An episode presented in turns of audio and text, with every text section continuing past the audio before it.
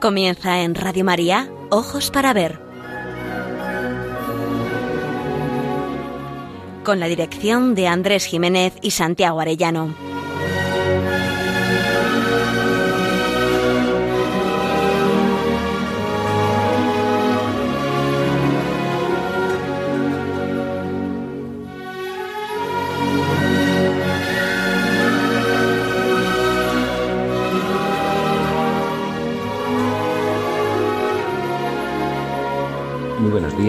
Amigos.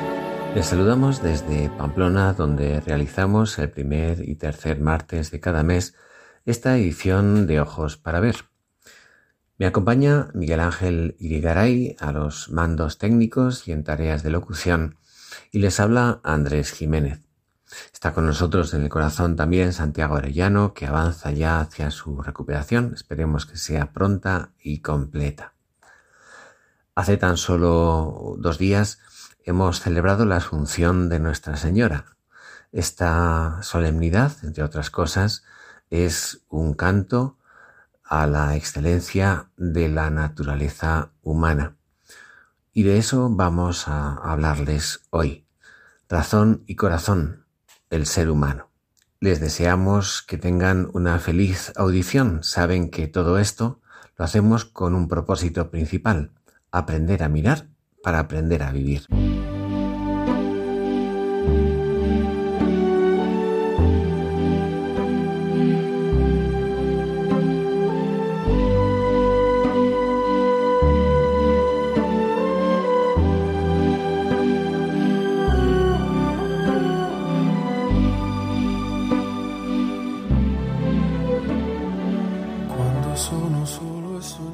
Dirigimos hoy nuestra mirada compartida, como ya anunciábamos, al ser humano. Ese ser tan universal, pues incluye a todos y cada uno de los hombres y mujeres que han existido y existirán, portadores de una misma naturaleza, y a la vez un ser tan cercano, pues somos nosotros mismos. No, no es un tema abstracto. Dar por supuesto que todos sabemos y comprendemos que es el ser humano, hombre o mujer, nos puede llevar a confundir lo fundamental y lo secundario, lo que podemos negociar de nuestros asuntos y de nuestra vida y lo que nunca podrá ser objeto de transacción y por lo tanto sustituible. Tal vez sea este uno de los aspectos más alarmantes de la mentalidad hoy dominante, una profunda ignorancia y como consecuencia un desprecio superlativo de la naturaleza humana y de lo que fundamenta la dignidad de toda persona. Solo desde un conocimiento verdadero y hondo de lo que significa ser humano, podemos orientar nuestra vida hacia su plenitud, aconsejar al amigo en una situación de perplejidad o confusión, plantear la educación de nuestros hijos, valorar un programa político, la legitimidad de determinadas leyes o asomarnos a la fascinante mirada del arte. Algunos grandes pensadores definen al ser humano como animal racional, y no les falta razón, valga la redundancia, pero al analizar el contenido de la racionalidad, frecuentemente se refieren solo al entendimiento y la voluntad y excluyen el corazón. El magnífico Aristóteles en ocasiones parece que se encuentra en ese caso, y sin embargo él mismo declara que la felicidad es el bien supremo que da razón de todos los demás bienes, pero la felicidad encuentra su lugar propio en el corazón, ya que el único modo de experimentar la felicidad es sentirla. Y también afirma que la tarea esencial de la educación es hacer agradable lo bueno y odioso lo malo, lo cual toca de lleno a nuestros afectos. Cabe por ello preguntar, ¿qué es el corazón? ¿Cuál es su valor y su lugar? ¿Cuál es la relación entre la razón y el corazón en el ser humano? Antonio Machado se asoma a las relaciones profundas, aunque no siempre fáciles, entre cabeza y corazón. Dice la razón, busquemos la verdad, y el corazón, vanidad, la verdad ya la tenemos. La razón, ay, ¿quién alcanza la verdad? El corazón, vanidad, la verdad es la esperanza. Dice la razón, tú mientes, y contesta el corazón, que miente eres tu razón que dices lo que no sientes. La razón. Jamás podremos entendernos corazón. El corazón lo veremos. En cierto modo es proverbial enfrentar, como hace Machado, razón y corazón, como si fueran excluyentes el razonamiento lógico y el sentir. Buenos días, Miguel Ángel. Buenos días, Andrés. Buenos días, oyentes de Radio María. Precisemos, pues, qué debe entenderse por corazón. Se suele utilizar esta palabra para referirse habitualmente a la afectividad, al mundo de los sentimientos y las emociones, un mundo algo misterioso e íntimo. Las vivencias emocionales reaccionan ante lo que nos agrada y lo que nos desagrada. Por así decir, dependen de los estímulos de agrado y desagrado que nos producen las cosas, los acontecimientos y las personas. Sin embargo, hay cosas desagradables que son buenas, como esforzarse por superar un fracaso o una contrariedad, devolver bien por mal, o entrenarse con asiduidad para extraer de nuestras capacidades un mejor rendimiento. Y al revés, ciertas cosas o acciones agradables pueden ser negativas para nuestro comportamiento o nuestro crecimiento moral. Que les pregunten, por ejemplo, a los perezosos. Los sentimientos y las emociones, aunque son importantes, no son siempre lo más profundo de la vida personal. Seguir la voz del corazón en el sentido de haz lo que te digan tus sentimientos puede ser un acto caprichoso y de auténtica ceguera. El rencor, la venganza, la envidia o la ira, por ejemplo, son sentimientos y no son nada buenos como criterios de comportamiento. Sin embargo, el término corazón presenta un sentido más profundo más allá de la mera afectividad. Expresa el yo, a la persona misma. Es este también el sentido con el que la Biblia se refiere a menudo al corazón, la orientación de todo nuestro ser, razón y sensibilidad, voluntad y tendencias sensibles a un bien universal, verdadero.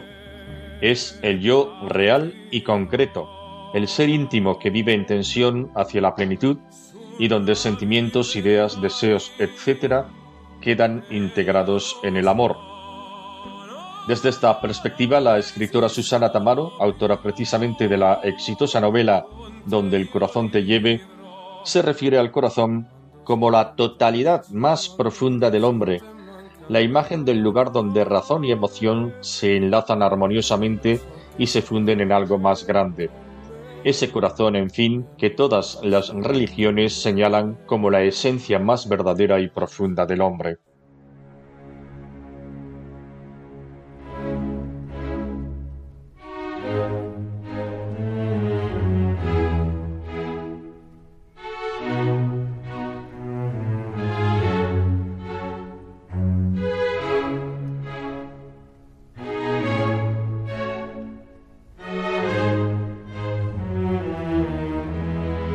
Ojos para ver, el don de la belleza.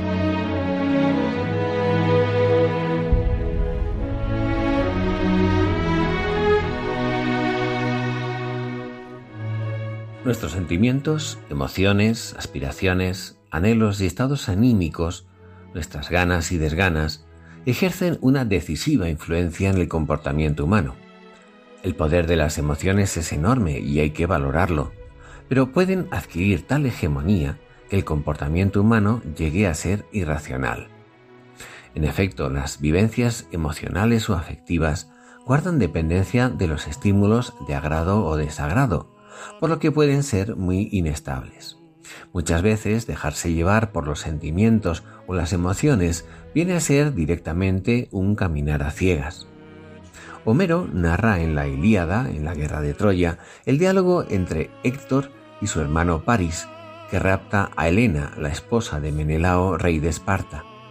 Previamente, Paris le había dicho a Helena, si vienes, nunca estaremos a salvo, pero yo te amo. Hasta el día en que incinere mi cuerpo, no dejaré de amarte.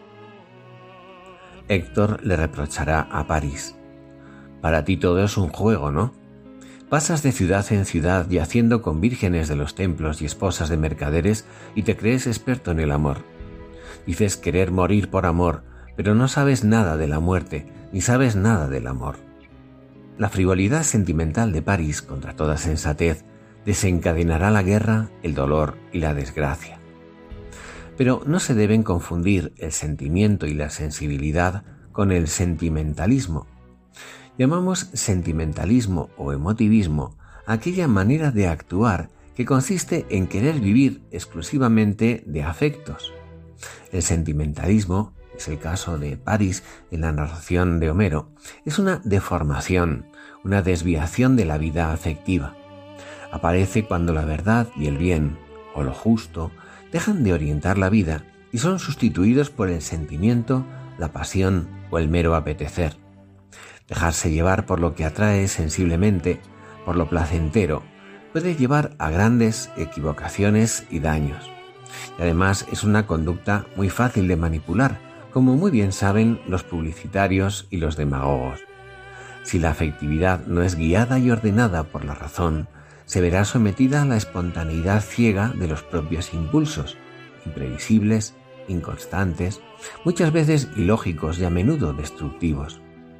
En la exhortación apostólica Moris Leticia, el Papa Francisco advierte sobre el peligro del emotivismo. Dice así en el número 145.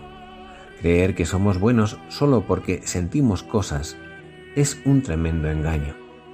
Hay personas que se sienten capaces de un gran amor solo porque tienen una gran necesidad de afecto, pero no saben luchar por la felicidad de los demás y viven encerrados en sus propios deseos. En ese caso, los sentimientos, dice el pontífice, distraen de los grandes valores y ocultan un gran egocentrismo que no hace posible cultivar una vida sana y feliz. Y así, decimos, el emotivismo hoy imperante reclama que los educadores se planteen cómo cultivar los sentimientos, pero a la vez también cómo formar el carácter. La persona que vive a merced de las emociones está fragmentada, desorientada y está sujeta a la inmediatez. Está fragmentada, en cada ambiente de la vida siente emociones diversas. Está desorientada, su fin cambia constantemente y vive de lo inmediato. Es incapaz de profundizar más allá de lo aparente o de sostener un compromiso a medio o largo plazo. Por eso es preciso educar y orientar racionalmente nuestras emociones para que sirvan al bien y a la verdad, a lo que es moralmente digno, aspectos que corresponde dilucidar a la inteligencia y la voluntad. Por ejemplo, Suele oírse mucho a los especialistas que está muy generalizada la falta de resistencia a la frustración y a la demora en la satisfacción de los deseos, lo cual manifiesta una dependencia respecto de los estímulos y estados de ánimo y un comportamiento inmaduro. La afectividad es educable, más aún necesita ser educada, no anulada, para que forme un todo armónico con la inteligencia y la voluntad y nos ayude a configurar nuestra personalidad de manera íntegra y cabal. Es lo que decía Aristóteles de la educación. Se trata de hacer atractivo lo valioso y hacer odioso el mal, consolidando el carácter por medio de los hábitos, de las virtudes. Es necesario para ello entrenarse en la exigencia de optar por lo bueno, lo justo, lo valioso, lo verdadero, a pesar de que sea arduo o difícil, no es bueno actuar por dependencia emocional respecto de algo o de alguien, tomar decisiones porque tengo ganas o no, me gusta o no me gusta, me apetece o no, lo hacen o no lo hacen los demás, sino reflexionar antes de decidir. Aquella forma de decidir es muy pobre y fácil de manipular. Una forma muy concreta de entrenarse en esta línea es aprender a decir no cuando hay que hacerlo, decirlo a los demás y también decirse no a uno mismo, resistiendo el poder que muchas veces tienen sobre nuestra voluntad las ganas y las desganas, y actuando porque se ha reflexionado antes acerca de lo que es correcto. Por otra parte, debajo de ese no siempre hay un sí más valioso que es su fundamento. Se trata de ser dueño de uno mismo, y autodominio es otra forma de decir libertad.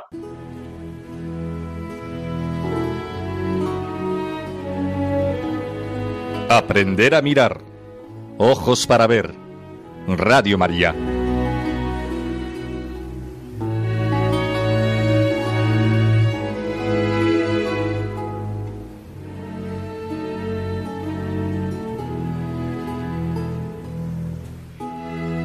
No puede haber libertad, decíamos, si no hay autodominio, si uno no es dueño de sus decisiones.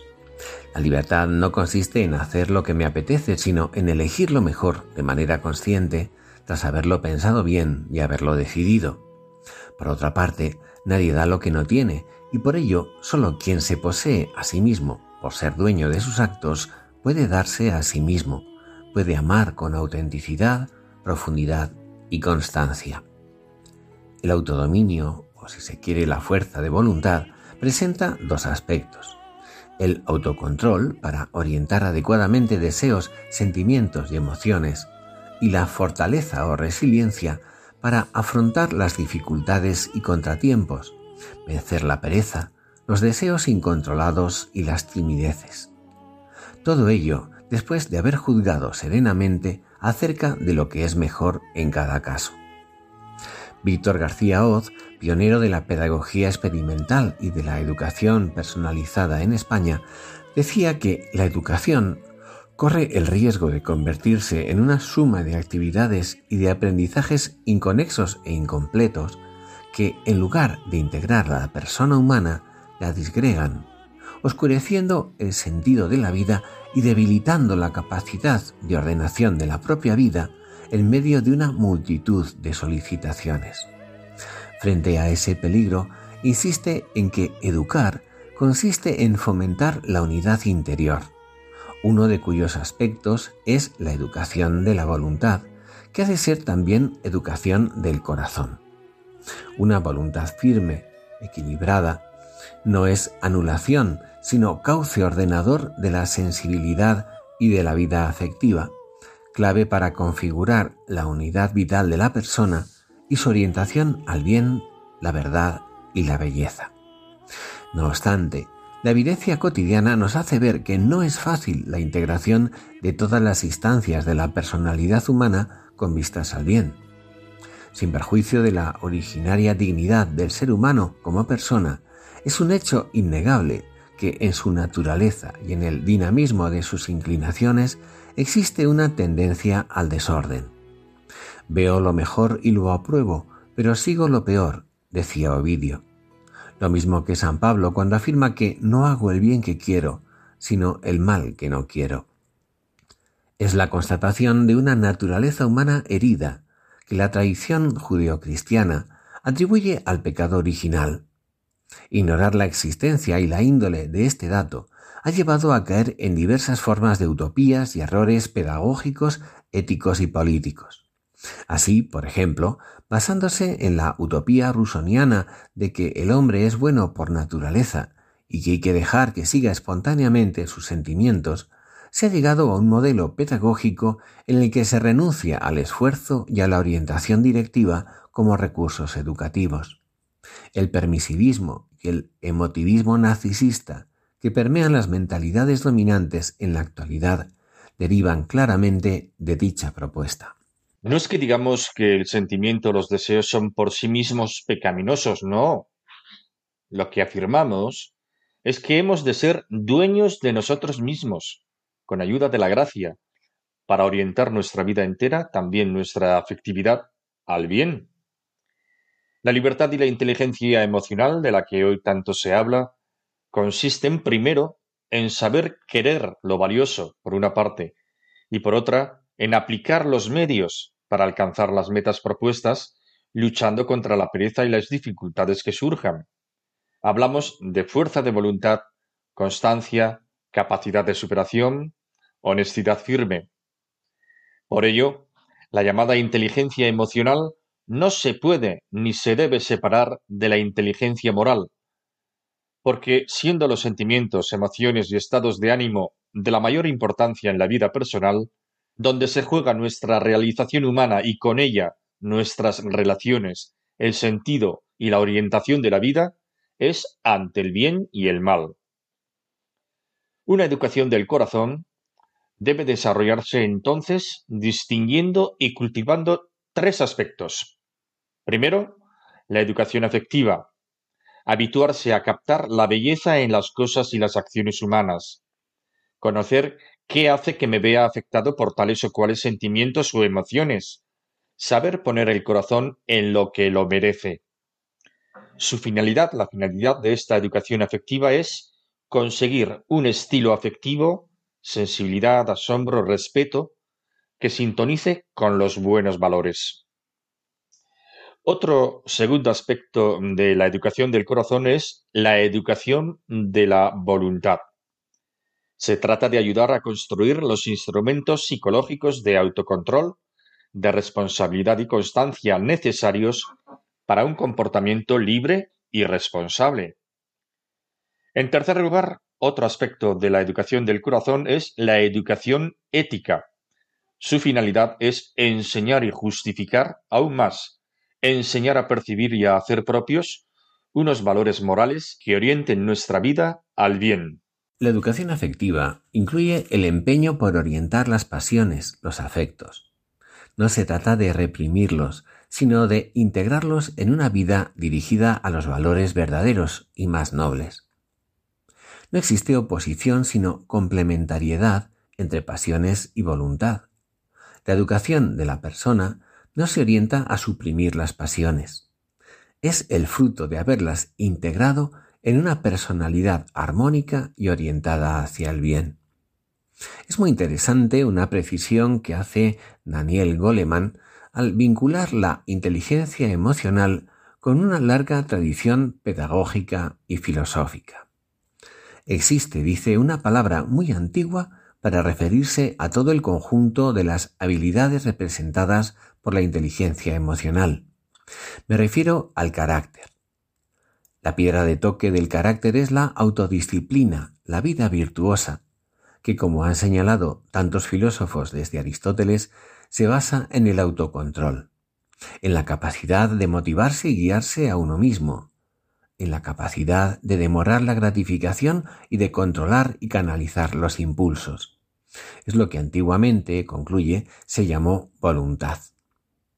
Es importante tener ideas claras sobre todo esto, pero lo que de verdad importa es ejercitarlo, porque la virtud se aprende practicándola. Decía Aristóteles que no es justo quien sabe qué es la justicia, sino quien vive justamente.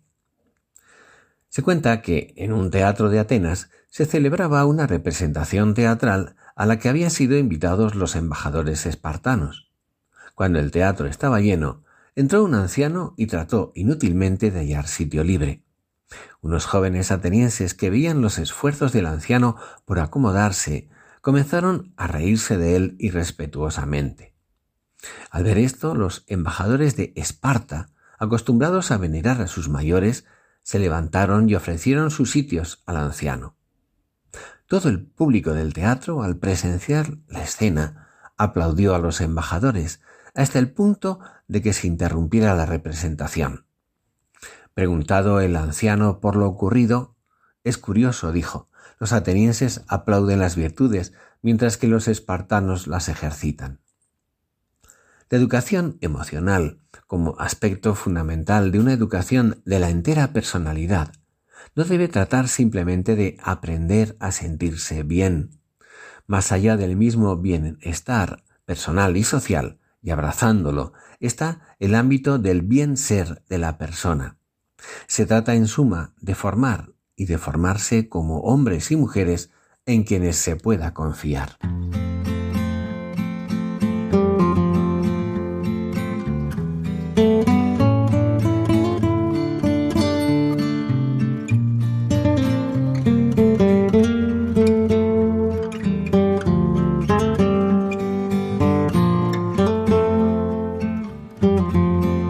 Ojos para ver Momento para la pintura.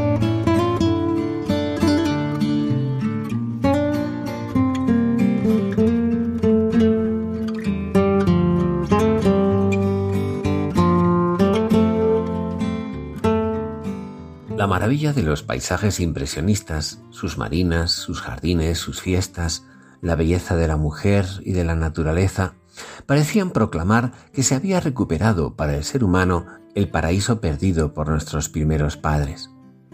El expresionismo, por el contrario, va a proclamar justo todo lo diferente a esto anterior. La vida es para ellos un horror, no solo en las clases sociales desfavorecidas, sino en los sufrimientos angustiosos, en el sinsentido de la existencia, de la soledad y de la muerte.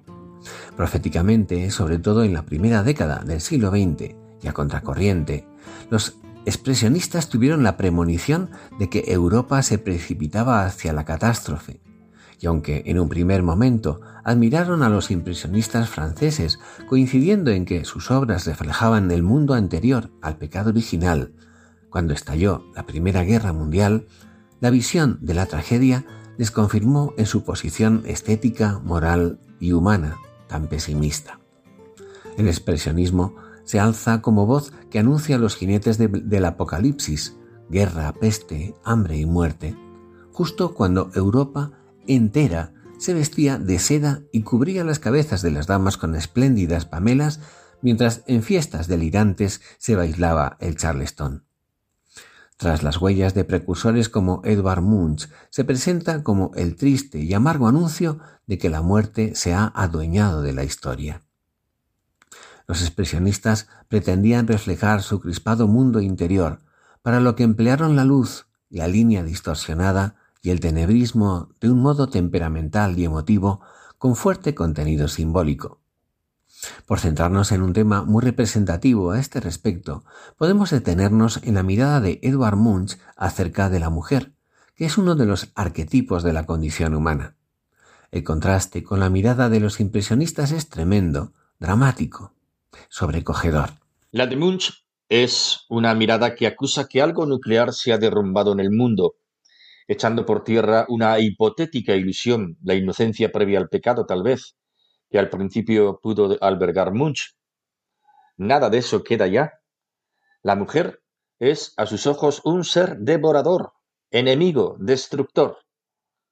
En una llamativa serie de cuadros, la representa incluso como mujer vampiro. En el primero de ellos, de 1896, el título es Dolor y Amor. Pero en las últimas versiones sobre el tema, entre 1916 y 1918, quizás llevado por el desengaño, elige los títulos de Vampiro en el bosque, Vampiro, Mujer vampiro, lo cual no deja lugar a la duda.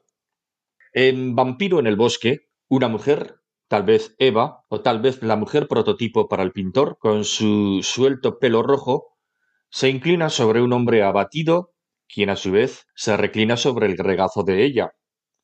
Ambos aparecen rodeados por una vegetación espléndida y abigarrada que parece poseerlos, sugiriendo tal vez el paraíso perdido. La mujer, con brazos y cabello, abraza y a la vez muerde en el cuello a un hombre derrotado, herido y desalentado, que ha pasado por la experiencia del dolor, simbolizada por el árbol, inequívoca alusión al árbol del pecado. Los temas, la forma directa de pintar sin dibujo nítido, expresan la mirada dolorida y angustiada de Munch ante lo que contempla dentro y fuera de sí mismo. Muy diferente es el sentir y la mirada de nuestra apreciada pintora Sor Isabel Guerra, cuando nos muestra sus muchos cuadros en los que pinta a la mujer. La imagen tranquila de los personajes parece sugerirnos un arquetipo femenino, que hemos elegido como contraste con la mirada del expresionismo trágico de Munch. No es la suya una mirada racional y fría, aunque sus cuadros se consideran obras maestras del realismo pictórico. Muy al contrario, son pinturas que hablan al corazón, pero lo hacen en el silencio. El suyo es un lenguaje interior. Su luz es diferente, a menudo los títulos evocan la mirada de la artista sobre el cuadro concreto, a la vez que la imagen multiplica el significado de las palabras. Hemos elegido para esta ocasión el que lleva por título precisamente La mirada interior. Una muchacha joven, vestida con sencillez en tonos lila y apoyada en la jamba de una puerta, es mostrada a contraluz. Su mirada está recogida como si estuviera meditando. Su rostro permanece en parte oculto y en parte iluminado por la luz que la envuelve a sus espaldas. Al fondo un espléndido árbol florecido nos habla de que habita un mundo bello y luminoso. En primer término, la penumbra, como si se nos mostrara que hay otra luz, otro mundo en lo íntimo. Todo nos habla de hermosura en el árbol florecido, en el rostro de la muchacha, en el secreto meditar de su mirada interior. A un pintor, afirma Sor Isabel, son la vida y su entorno los que deben sugerirle su obra y sobre todo su emoción ante las cosas que le rodean y ante su propia intimidad. En mi caso sería mi relación con la belleza con mayúscula, que debe ser permanente puesto que soy una mujer consagrada. Mi búsqueda es búsqueda de la belleza, de la luz, y búsqueda de la bondad, la verdad y la hermosura con mayúsculas, de donde emana toda belleza entre nosotros. La aceptación de sí mismo, prosigue nuestra pintora, queda plasmada en esas miradas interiores que evocan una actitud reflexiva, incluso orante. Estamos hablando de la mirada interior. Nosotros estamos habitados por la luz, por ese alguien que es más íntimo a nosotros que nosotros mismos y que tenemos la posibilidad de poder descubrir y poder amar. Vivir en permanente comunicación con alguien con mayúscula que no solamente nos envuelve, sino que nos invade y está dentro de nosotros, que habita en nosotros.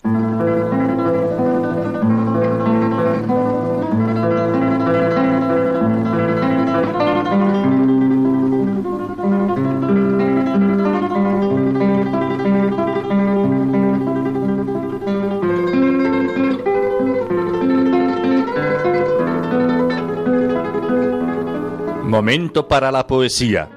Ojos para ver. Radio María.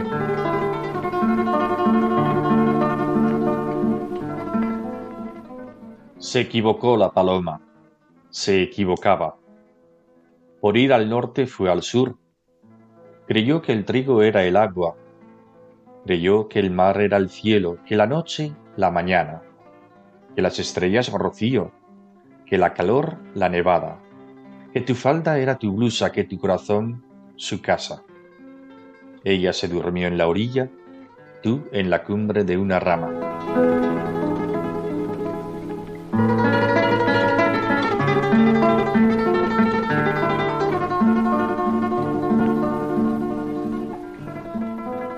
El poema Se equivocó la paloma fue compuesto por Rafael Alberti en París cuando iniciaba su exilio tras la Guerra Civil Española.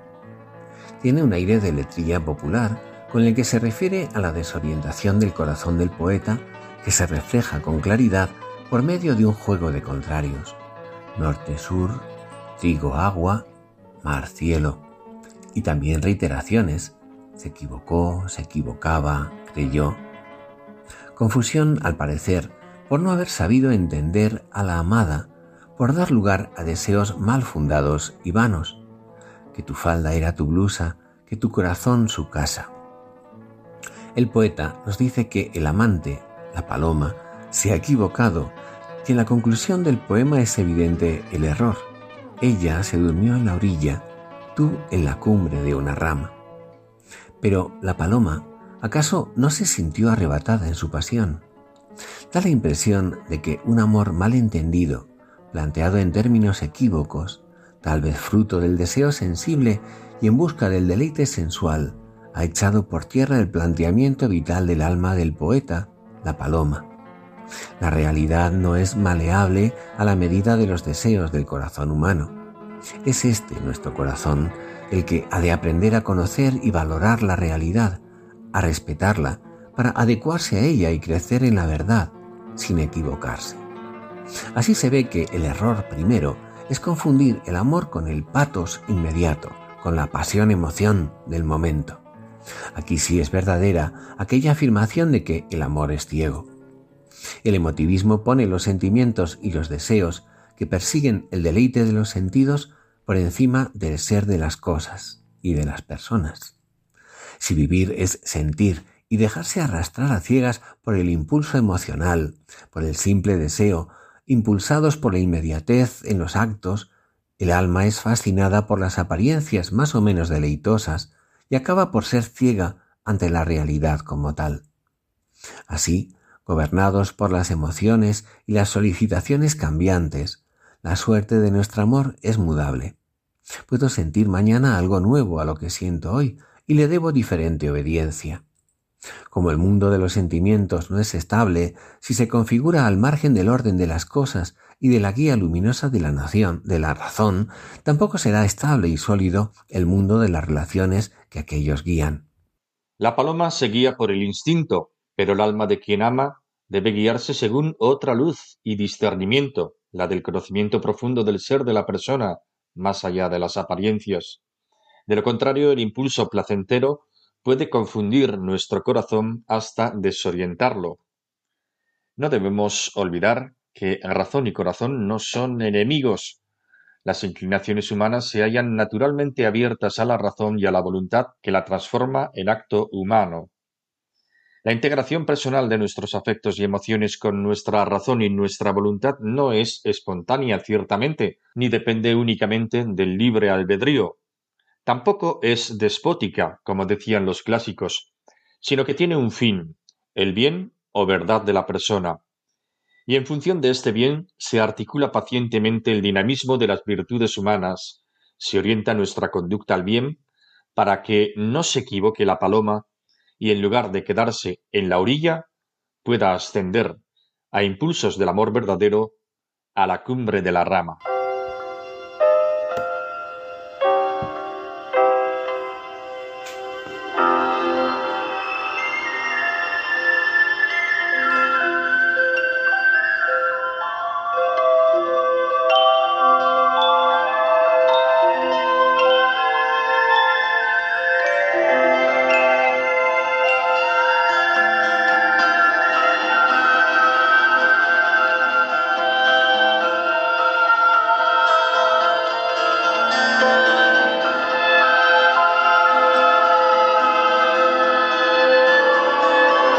Camino de las artes. Ojos para ver.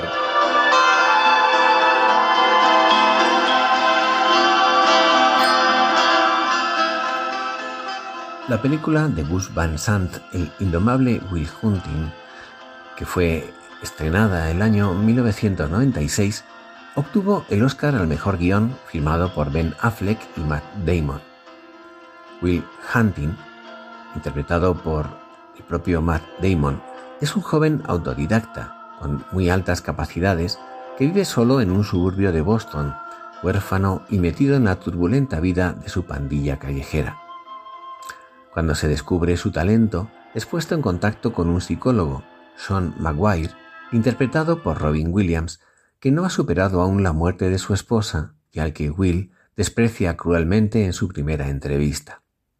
La petulancia del muchacho contrasta con la experiencia del terapeuta, que a pesar de todo ve grandes posibilidades en Will si éste consigue poner equilibrio y verdad en su corazón, sin esconderse tras una fachada de autosuficiencia, aceptándose a sí mismo con humildad y dejándose ayudar. En la primera entrevista, Will se atrevió a despreciar la vida de Maguire al observar un cuadro que éste había pintado y que traslucía un profundo sentimiento.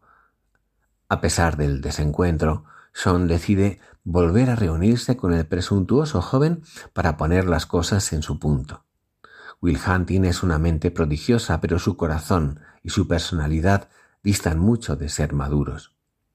En la conversación, con términos ciertamente duros y directos, a la altura de las circunstancias del muchacho, Sean le ofrece un diagnóstico preciso poco agradable de escuchar, pero verdadero. Será el comienzo de una nueva vida. Estuve pensando en lo que me dijiste el otro día, sobre mi pintura. Me pasé casi toda la noche pensando. Y se me ocurrió una idea. Luego caí en un sueño plácido y no he vuelto a pensar en ti. ¿Sabes qué se me ocurrió? ¿No? Que eres un crío que en realidad no tienes ni idea de lo que hablas. Vaya, gracias. Es normal. Nunca has salido de Boston. No. Si te pregunto algo sobre arte, me responderás con datos de todos los libros que se han escrito. Miguel Ángel. Lo sabes todo. Vida y obra. Aspiraciones políticas, su amistad con el Papa, su orientación sexual, lo que haga falta, ¿no?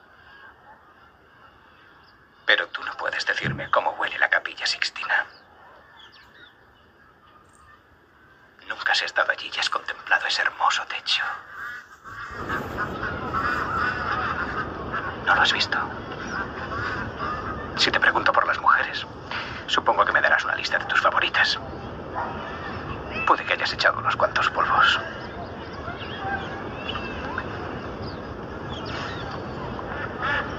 Pero no puedes decirme qué se siente cuando te despiertas junto a una mujer y te invade la felicidad. Eres duro. Si te pregunto por la guerra, probablemente citarás algo de Shakespeare. De nuevo en la brecha, amigos míos. Pero no has estado en ninguna.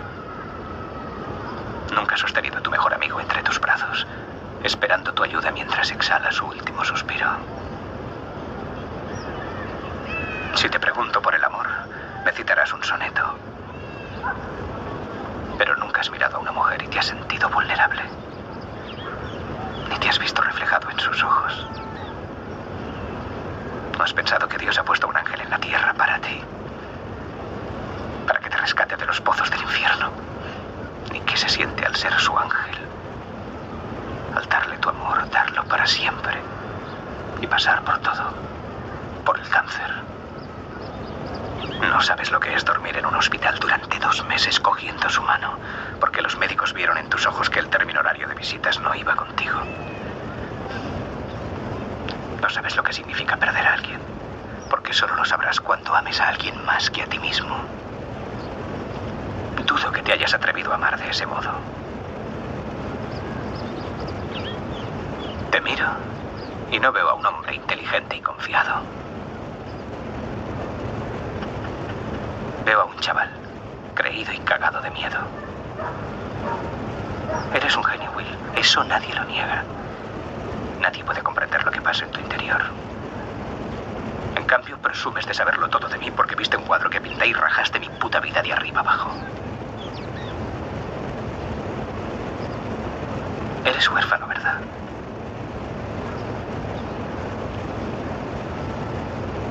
¿Crees que sé lo dura y penosa que ha sido tu vida? ¿Cómo te sientes? ¿Quién eres? Porque he leído Oliver Twist. Un libro basta para definirte. Personalmente, eso me importa una mierda porque sabes que no puedo aprender nada de ti ni leer nada de ti en un maldito libro. Pero si quieres hablar de ti, de quién eres, estaré fascinado.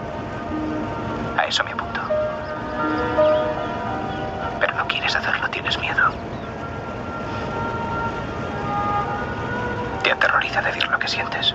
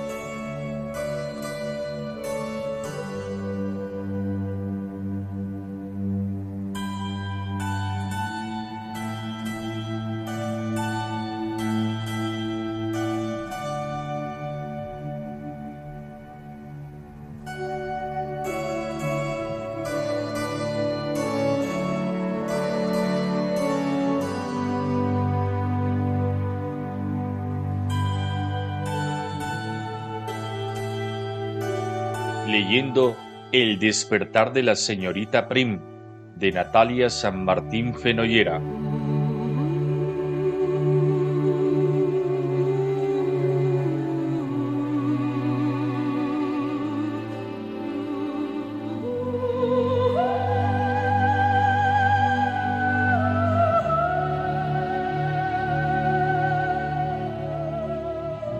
La trama principal del despertar de la señorita Prim es, sin lugar a dudas, la relación entre la protagonista y su jefe, el hombre del sillón.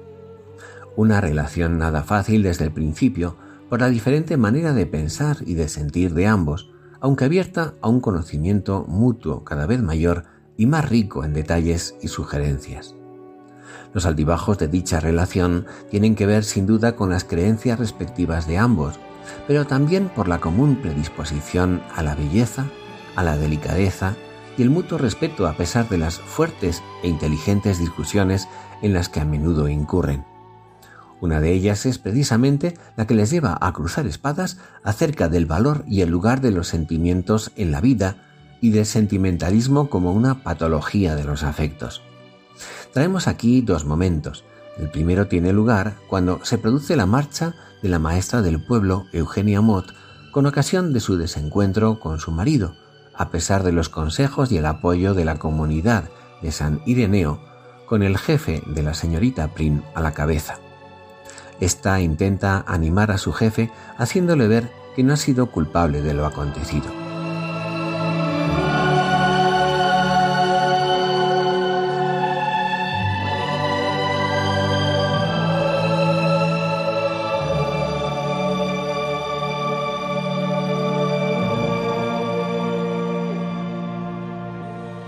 No me siento culpable, pero sí responsable, dijo el hombre del sillón. Eugenia es una mujer muy frágil y romántica, toda sensibilidad. Debía haber sido más prudente y aconsejarla mejor.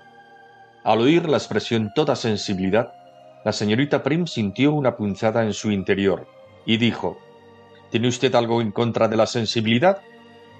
Nada en absoluto, respondió el hombre del sillón. Es una cualidad maravillosa, pero no es el instrumento adecuado para pensar. ¿Quiere usted decir que las personas sensibles no sabemos pensar? replicó la señorita Prim. El hombre del sillón volvió a mirarla, esta vez con curiosidad, y dijo, Ah, pero estamos hablando de usted. La bibliotecaria se sonrojó e hizo ademán de levantarse de la silla, pero él la detuvo con un gesto. Por supuesto que no hablamos de mí, dijo la señorita Prim con la nariz elevada. Es solo que no entiendo qué tiene que ver la sensibilidad con la imprudencia, la ingenuidad o la falta de juicio, que es lo que me parece que quiere usted apuntar cuando habla de la pobre señorita Mott. La sensibilidad es un don, prudencia, dijo el hombre del sillón. Soy perfectamente consciente de ello. Pero la sensibilidad no es el instrumento adecuado para pensar.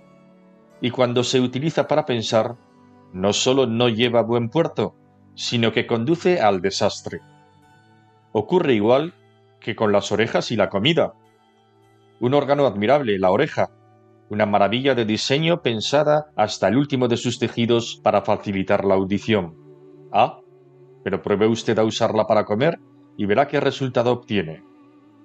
La bibliotecaria se rió y al hacerlo arrancó por primera vez una sonrisa en su interlocutor y a partir de entonces la conversación derivará hacia la conveniencia o no de incluir la novela Mujercitas de Louis May Alcott en la formación literaria de sus sobrinos.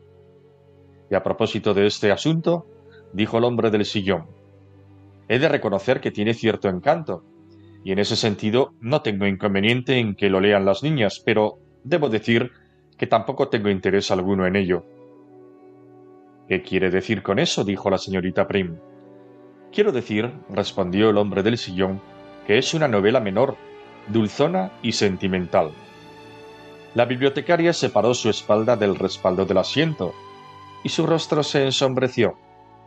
Lo cual es el mayor pecado en que puede incurrir el ser humano, ¿verdad? exclamó la señorita Prim con tono cortante. Ser sentimental es para usted una forma de delincuencia o incluso una perversión, ¿no es cierto? Las personas heladas e inteligentes no tienen sentimientos. Eso es cosa del vulgo y si acaso de las mujeres de baja formación. El hombre del sillón estiró las piernas y se recostó de nuevo en su butaca. Yo no diría que es cosa del vulgo, dijo lentamente. Se sorprendería del buen gusto literario que ha mostrado el hombre común en algunas épocas de la historia. Dígame, preguntó con forzada suavidad la señorita Prim, ¿cómo puede ser usted tan frío? Él levantó la cabeza y la miró sorprendido. ¿Frío yo? ¿Cree usted que yo soy frío? Odia el sentimentalismo, acaba de decirlo, le dijo la señorita Prim. Es cierto. Detesto el sentimentalismo, respondió el hombre del sillón. Pero eso no me convierte en una persona fría. Una cosa es el sentimentalismo y otra el sentimiento prudencia. El sentimentalismo es una patología de la razón, o si lo prefiere usted, una patología de los sentimientos que crecen, se exceden, ocupan un lugar que no les corresponde, se vuelven locos, oscurecen el juicio. No ser sentimental no significa carecer de sentimientos, sino únicamente saber encauzarlos. El ideal, seguro que en esto estaremos de acuerdo, es poseer una cabeza templada y un corazón sensible.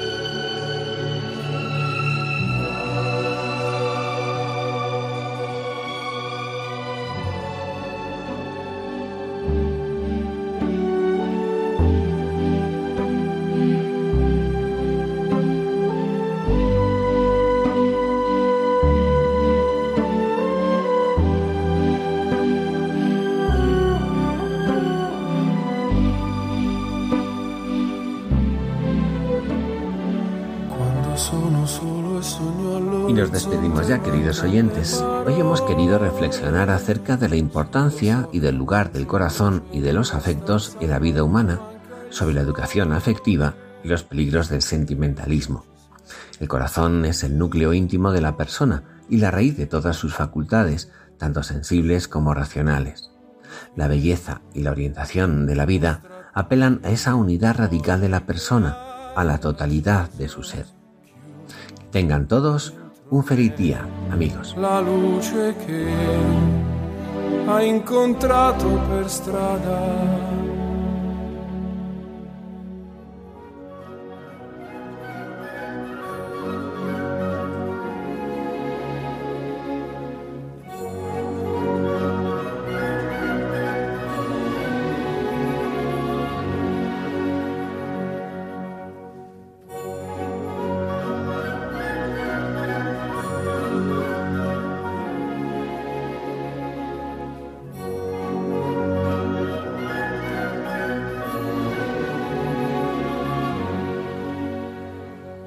Finaliza en Radio María, Ojos para Ver. Un programa dirigido por Andrés Jiménez y Santiago Arellano.